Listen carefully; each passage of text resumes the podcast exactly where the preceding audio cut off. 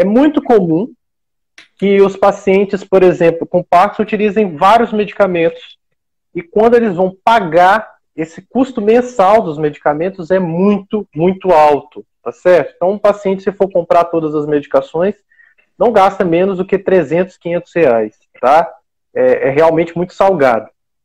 E aí, existe uma lei, que é a lei da Universidade do SUS, né, que, que, que protege os pacientes e assegura o acesso integral aos remédios é, com doença de Parkinson. Então, eu gostaria que a gente começasse comentando, Betânia, sobre essa questão dos medicamentos prescritos, que os pacientes tá. têm esse direito né, de conseguir essas medicações pela via pública, né? Eles têm esse direito de conseguir essas medicações gratuitamente no, no Brasil. Sim. Primeiro, é preciso esclarecer, doutor, que assim, é, não é o fato de ter Parkinson ou qualquer outra patologia que concede os direitos. Mas acontece que, é, como você já relatou em outras lives, é, os sintomas, né? Faz com que essas pessoas se enquadrem como pessoas com deficiência, porque, como você mesmo disse no início da live, o Parkinson, com o agravamento da doença, ele vai trazendo limitações físicas, e isso faz com que a pessoa se enquadre, então, nessa condição de pessoa com deficiência, e com isso ela vai ter, vai ter direito a vários benefícios que a gente é, vai ressaltar aqui. A questão do direito à saúde, propriamente dita, o acesso a medicamentos. Esse é um direito garantido a todos, né, pelo Sistema Único de Saúde, que é o SUS. É, mas assim, a gente fala garantido a todos, mas quando você vai para a prática judicial, algumas vezes, tem que comprovar a hipossuficiência financeira da pessoa que ela não tem condições de comprar aquele medicamento.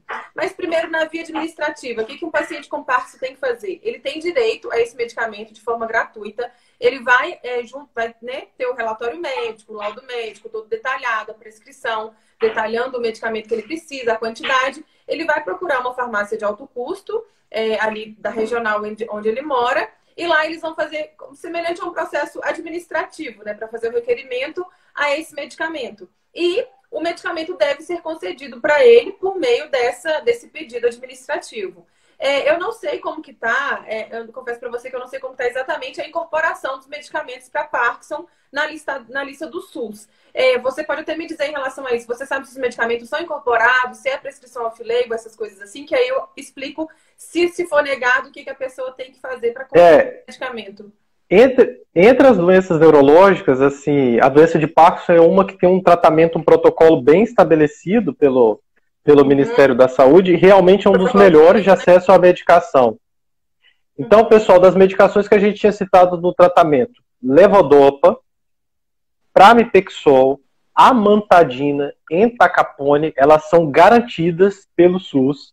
E como, como a Betânia falou, pessoal, é assim, a gente faz um, um relatório onde consta o diagnóstico de doença de Parkinson e um número chamado Código Internacional da Doença, tá certo? É, o CID. Esse código, o CID, exatamente. Esse Código Internacional da Doença é uma nomenclatura, ou seja, um nome que é utilizado em rede de saúde nacional que dá o direito e garante ao paciente o acesso à medicação. O que muitas pessoas não sabem, na verdade, Betânia, é que assim, às vezes elas vão na farmácia do posto perto de casa e não tem o um remédio. E aí elas desistem. Aí elas falam bem assim, ah, não tem um ah, remédio e, e, e, e desiste. Quando na verdade você já chamou a atenção. Pessoal, existem farmácias que são regionais, que atendem municípios, que às vezes são municípios vizinhos, de uma localidade. Essas Isso. farmácias utilizam Isso. uma receita especial de medicamentos especializados, que são padronizados, e a única coisa que nós profissionais fazemos é preencher, então, esse papel denominado LME, constando Isso, os medicamentos e a dosagem, tá certo? Então, pessoal, é, é, é muito importante que às vezes você bate a cara no posto e não tem a medicação, você procurar onde que está a farmácia regional, a farmácia especializada para fornecer essa medicação. Por que, que isso é importante? Porque a doença de Parkinson não tem cura. Uhum. Então você vai utilizar o, o medicamento por um né? período. Exatamente, é o tratamento contínuo que você vai tomar o resto da vida. Então, o gasto financeiro, o custo de você custear esse tratamento durante o longo prazo é muito grande, tá certo?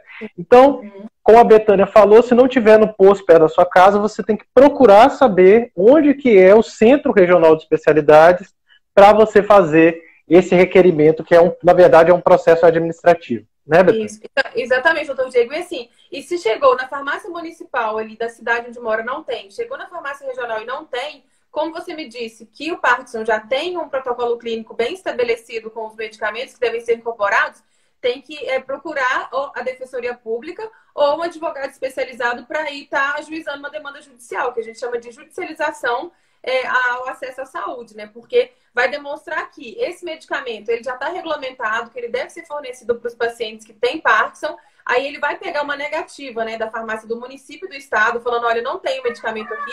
Eles são inclusive obrigados a fornecer essa negativa. E aí um profissional especializado na área jurídica, seja um advogado particular ou defensoria pública, vai entrar com uma ação judicial para que o Estado custeie financeiramente esse medicamento, ou que ele forneça por meio da farmácia, ou que faça o bloqueio judicial na conta do Estado para estar tá comprando medicamento para esse paciente. Então, é muito bem o que você falou, doutor. Não é pelo fato de chegar na farmácia municipal ou mesmo na regional e ouvir eles dizendo: ah, não, a gente não tem o medicamento, seja por falta que eles aleguem falta de recursos. Não desistam. Como você, você bem pontuou, é um remédio que ah, mensalmente fica caro e a longo prazo, por tempo indeterminado, é um montante financeiro é muito significativo e é um direito das pessoas, né? Então, não, não, tem na municipal, vai para a regional. Não tem também na municipal e na regional, procura um profissional jurídico especializado na área para estar tá aí exercendo o seu direito, né? efetivando o seu direito.